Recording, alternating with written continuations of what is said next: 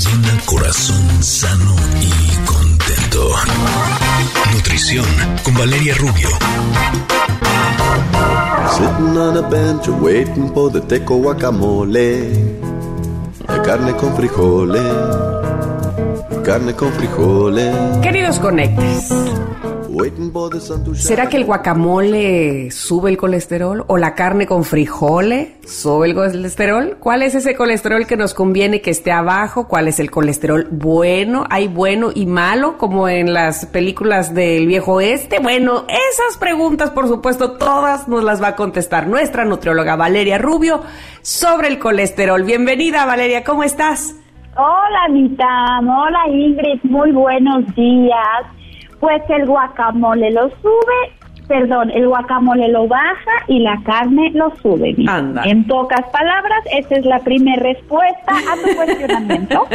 Pero ahí les va, chicas, la clase de colesterol del día de hoy. Ok. Ah, tomen anotaciones, Sí. ya saben que soy muy, muy didáctica y me interesa mucho que la gente y ustedes, por supuesto, entendamos muy bien este tema, porque es un tema como muy popular, ¿no? De, de hace mucho tiempo que eh, se viene hablando de que hay que tener el colesterol en niveles normales. Y es que el colesterol se necesita, o sea, nosotros tenemos que tener colesterol. Uno pensaría que no, el colesterol no es bueno y que tenemos que tener cero colesterol en la sangre y no es así. Realmente el colesterol es una molécula esencial que es una grasa, por supuesto, es una grasa saturada, por eso es que no es tan buena, ahorita les voy a platicar por qué, pero es indispensable en nuestras células.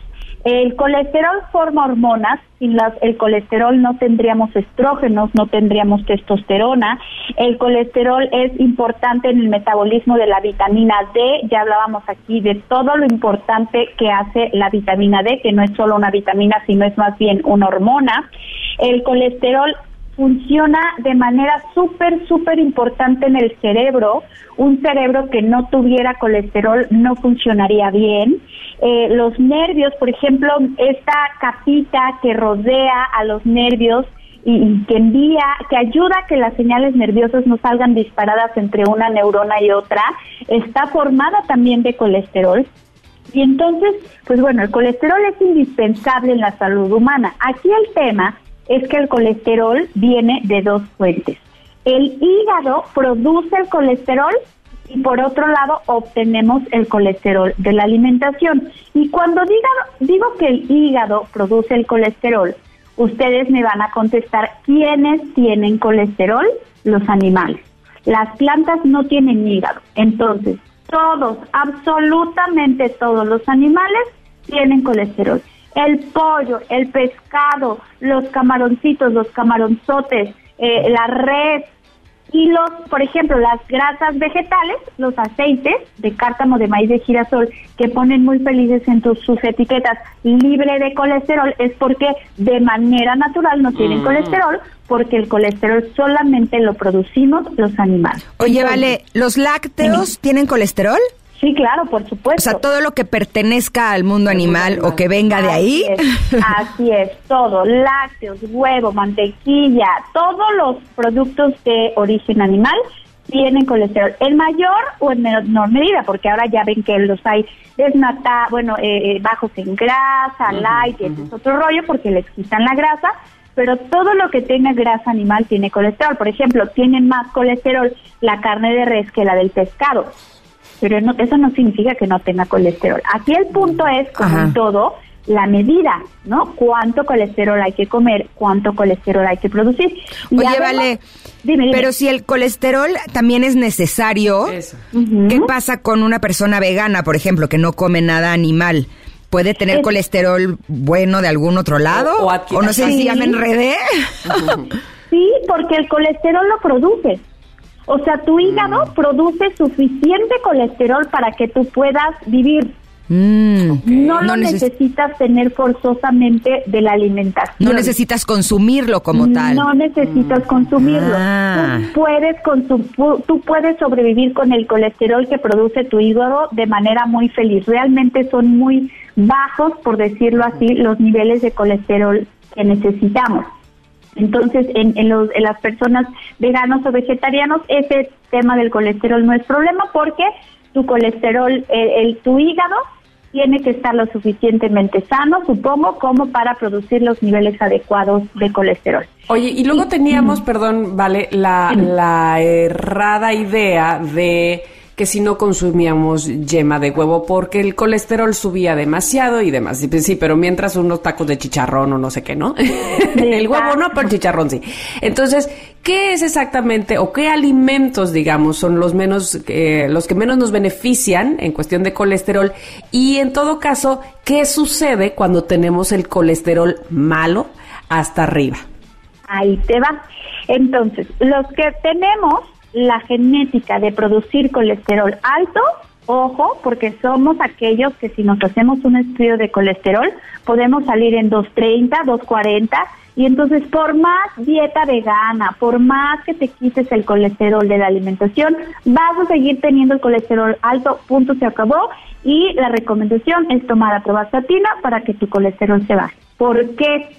El colesterol, sobre todo, eh, eh, ahorita hablamos de colesterol bueno y malo, tan, pero el colesterol, sobre todo el malo, ahorita voy a decir por qué, es una grasa que se va quedando en la sangre y digamos que se va a ir depositando de manera muy silenciosa en las arterias. Y se va a ir formando una capita alrededor de las arterias que junto con, eh, con sangre va a ir formando una placa cada vez más gruesa, cada vez más gruesa, que se llama ateroma, de manera que esta arteria se va haciendo dura, se va a esclerosar, por eso se llama artero o ateroesclerosis.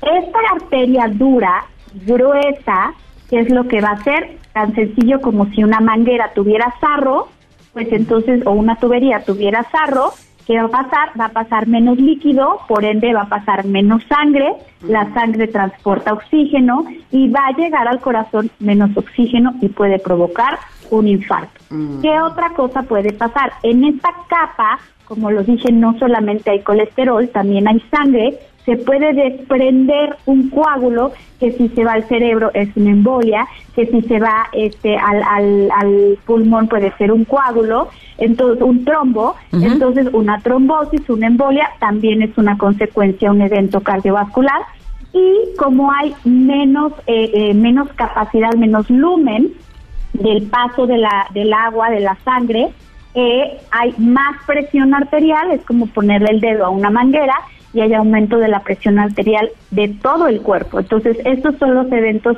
cardiovasculares más graves del colesterol malo. El colesterol ¿Te parece, vale, si vamos a un corte y regresamos para hablar del colesterol bueno? Me superlate, aquí nos vemos. Qué bueno que te superlate porque tenemos que ir a un corte. Vamos y volvemos. Somos Ingrid y Tamara, estamos platicando con Vale Rubio sobre el colesterol. Regresamos.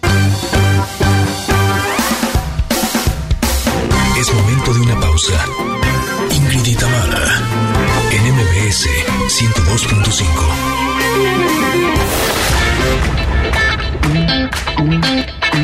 Ingrid y Tamara, en MBS 102.5. Continuamos. ¿Cómo me gusta esta canción? Pero sí quiero escuchar lo que nos va a decir eh, Vale sobre el colesterol bueno, así es que disculpen, eh, la voy a interrumpir un poco. Luz Casal.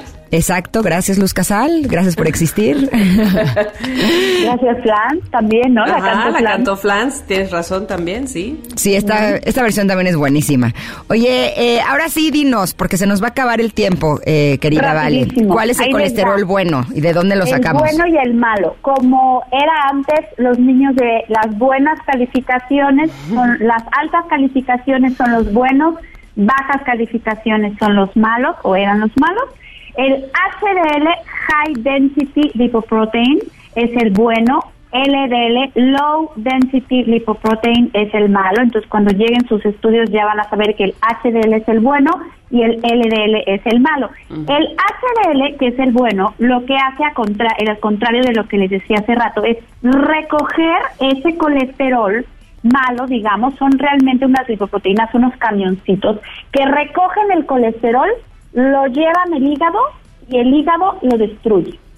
Y el LDL, que es el malo, al contrario, agarra el colesterol de las arterias, lo lleva a la, perdón, sí, de las venas de las arterias de la circulación, lo lleva a depositar a esa capa de ateroma y entonces va tapando las arterias. El HDL limpia las arterias, el LDL tapa las arterias. Entonces, por eso es el bueno y el malo.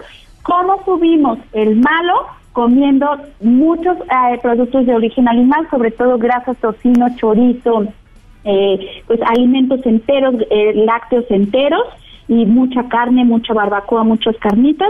¿Y cómo subimos el colesterol bueno? Comiendo eh, grasas de origen vegetal, aguacate, el guacamole, tam, nueces, almendras y demás, y sobre todo sí o sí haciendo ejercicio.